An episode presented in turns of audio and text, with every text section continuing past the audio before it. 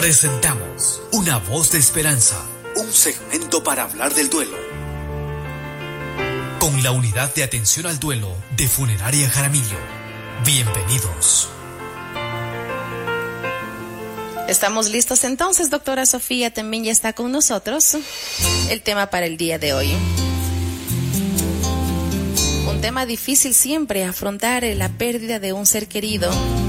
Y pues hoy tenemos una circunstancia diferente, pero primero vamos a saludar.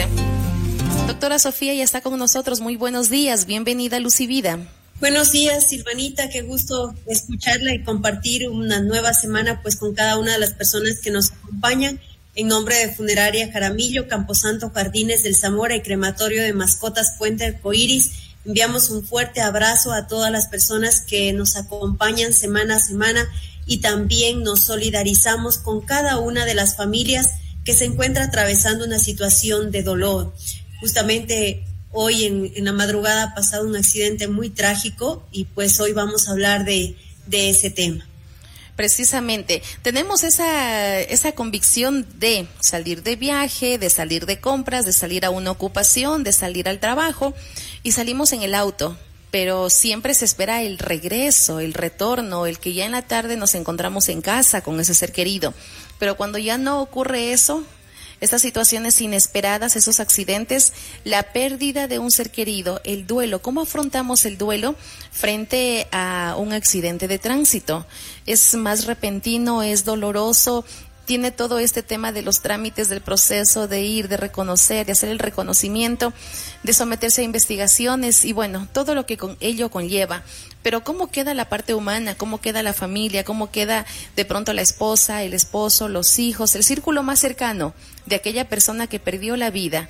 Y eso nos gustaría que usted nos dé las pautas, que nos, nos, nos dé esas lucecitas para poder eh, afrontar de mejor manera la pérdida de un ser querido en un accidente de tránsito. Realmente esta es una situación muy difícil porque es un tipo de, de duelo por una situación abrupta y violenta. ¿no es cierto? Como usted decía, pues estamos todos tranquilos, nos despedimos y tenemos esa esperanza de volverle a ver al ser querido. Incluso a veces estamos enojados, resentidos y creemos que los seres queridos van a estar ahí toda la vida. Y es muy importante, sobre todo cuando hay un accidente de tránsito, que sí o sí modifica toda la vida de las personas a nivel físico, psicológico, social, familiar, espiritual, económico.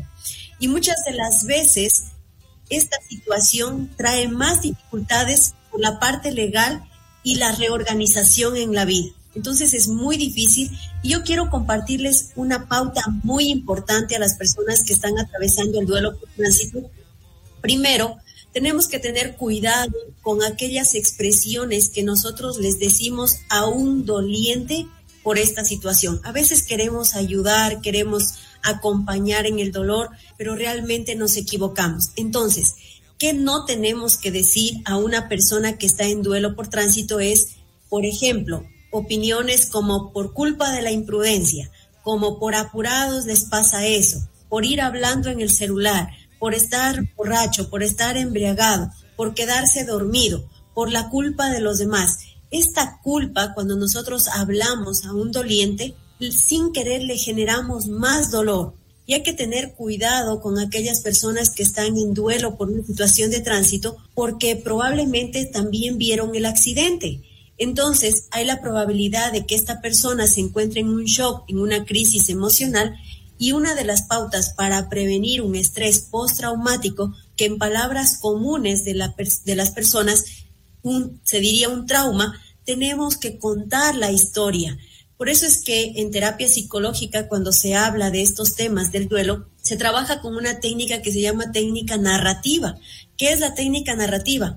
Que yo empiezo a contar la historia, pero tres días antes, ¿qué fue lo que sucedió con mi ser querido?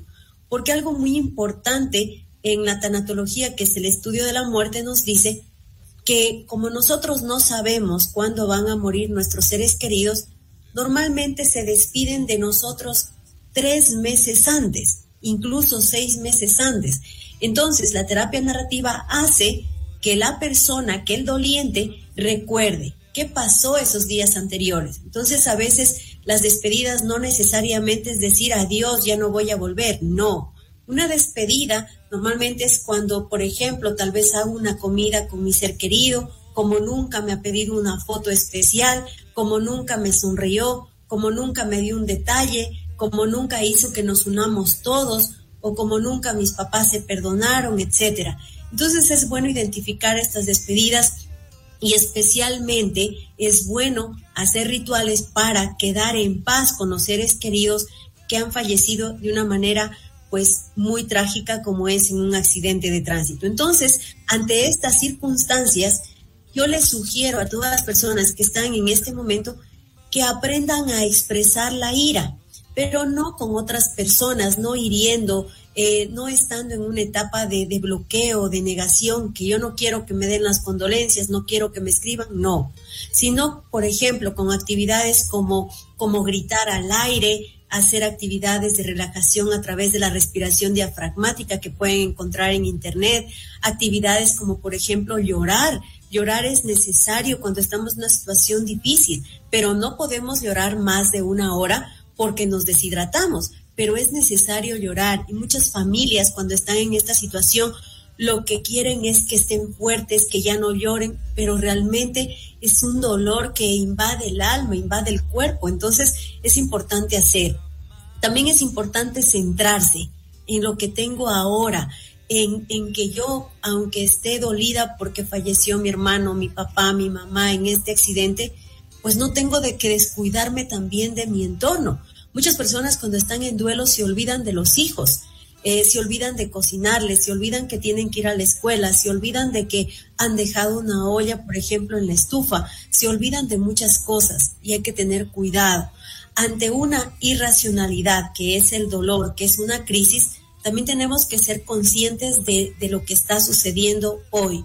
Por eso, para personas adultas mayores que están atravesando un duelo, especialmente por tránsito, es muy importante que estén orientados y para orientarnos es necesario cada día de nuestras vidas ver la fecha en la que estamos, el día en el que estamos, martes 26 de abril del año 2022, porque cuando uno está en crisis se va desorientando.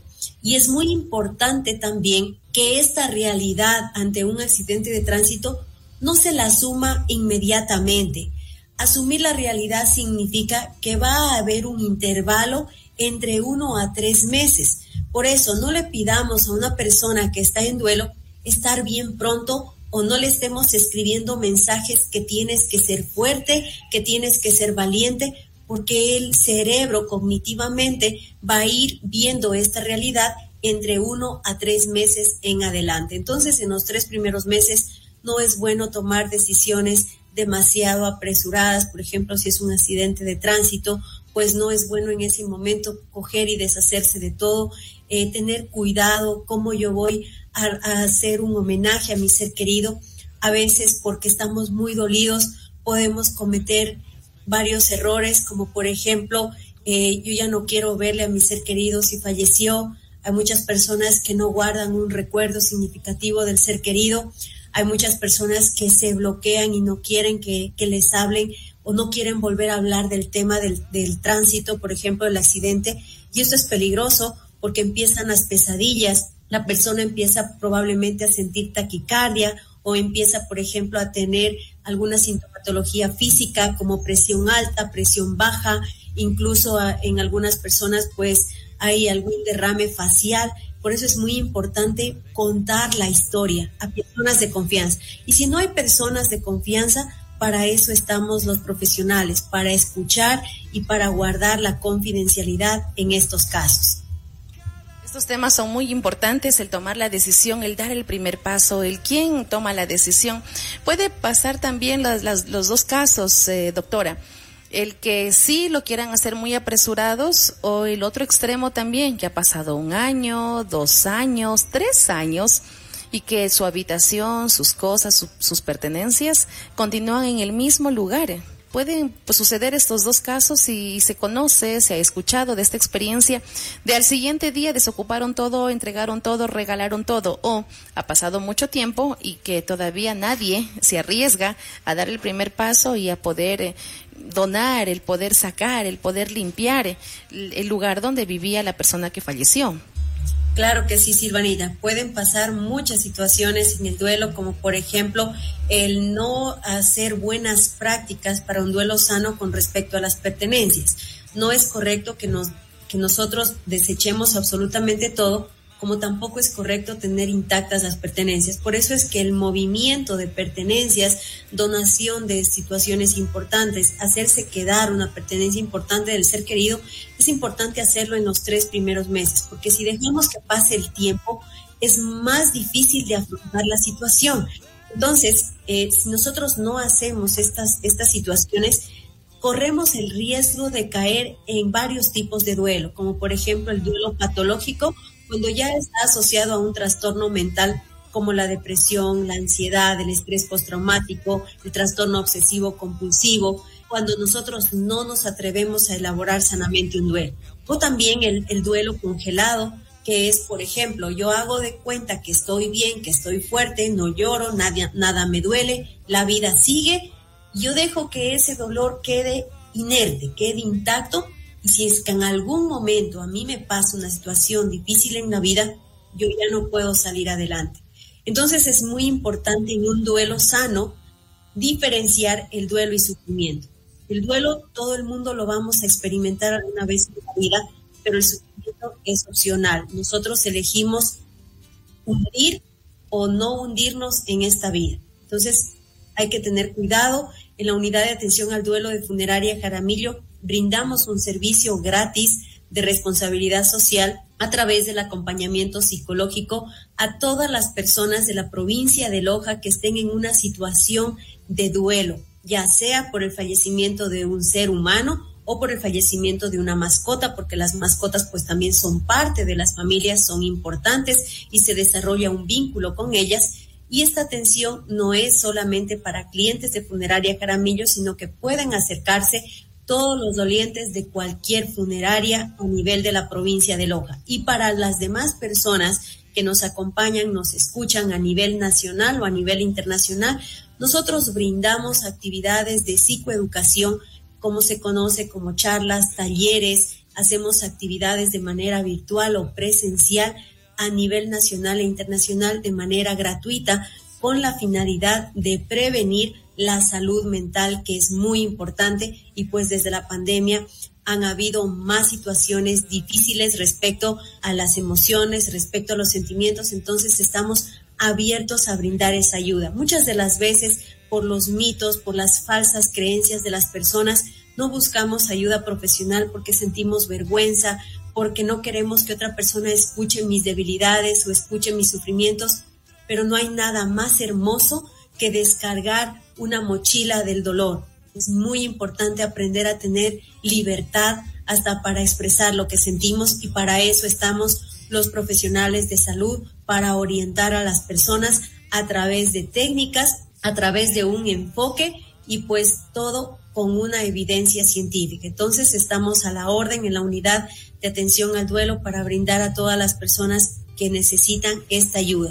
Y si usted todavía no se atreve, pues le invito a comunicarse con nosotros a través de las redes sociales que nos encuentran como Funeraria Jaramillo.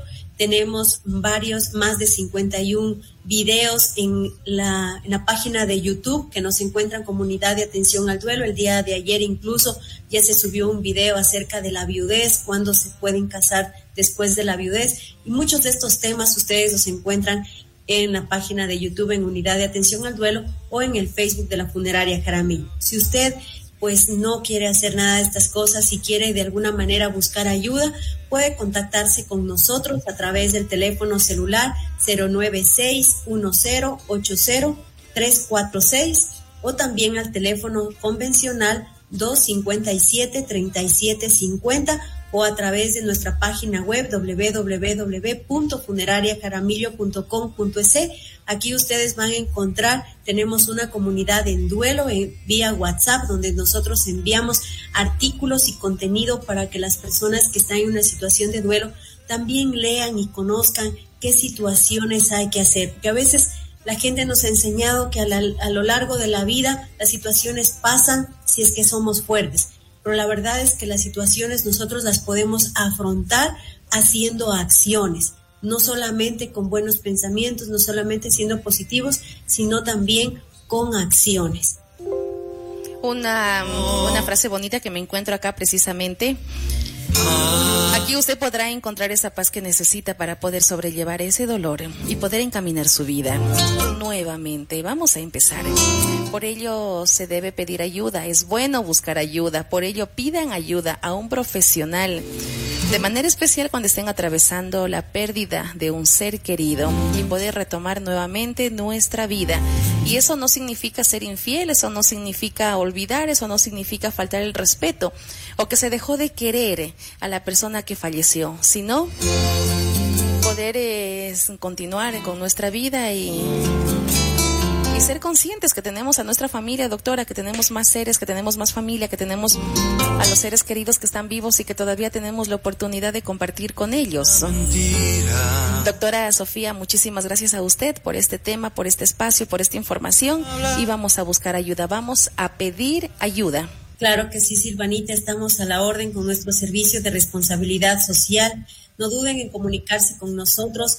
Nosotros tenemos una ardua experiencia en trabajar con personas del duelo. Hemos atendido a más de 1.500 familias y de alguna manera conocemos cada historia de las personas que al fin y al cabo son tipos de duelo, pero cada historia es vivida de manera individual.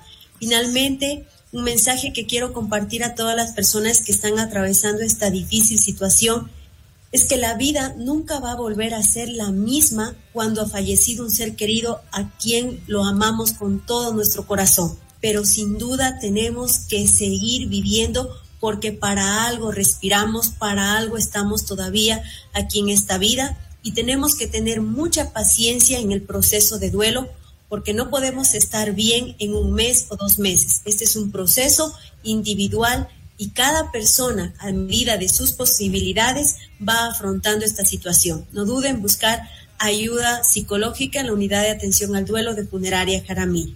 Muy bien, muchísimas gracias, doctora Sofía. Ha sido el tema de este, así como todos los días martes, el espacio desde la unidad de atención al duelo. Doctora Sofía, muchísimas gracias a usted. Resulta difícil. A nuestros amigos de Corape, gracias. Tenemos también la información aquí en las redes a nivel nacional y pueden ser partícipes de cada uno de estos temas, de cada una de estas pautas y esta ayuda. Hundirnos en soledad. Servicio de responsabilidad social gratuito.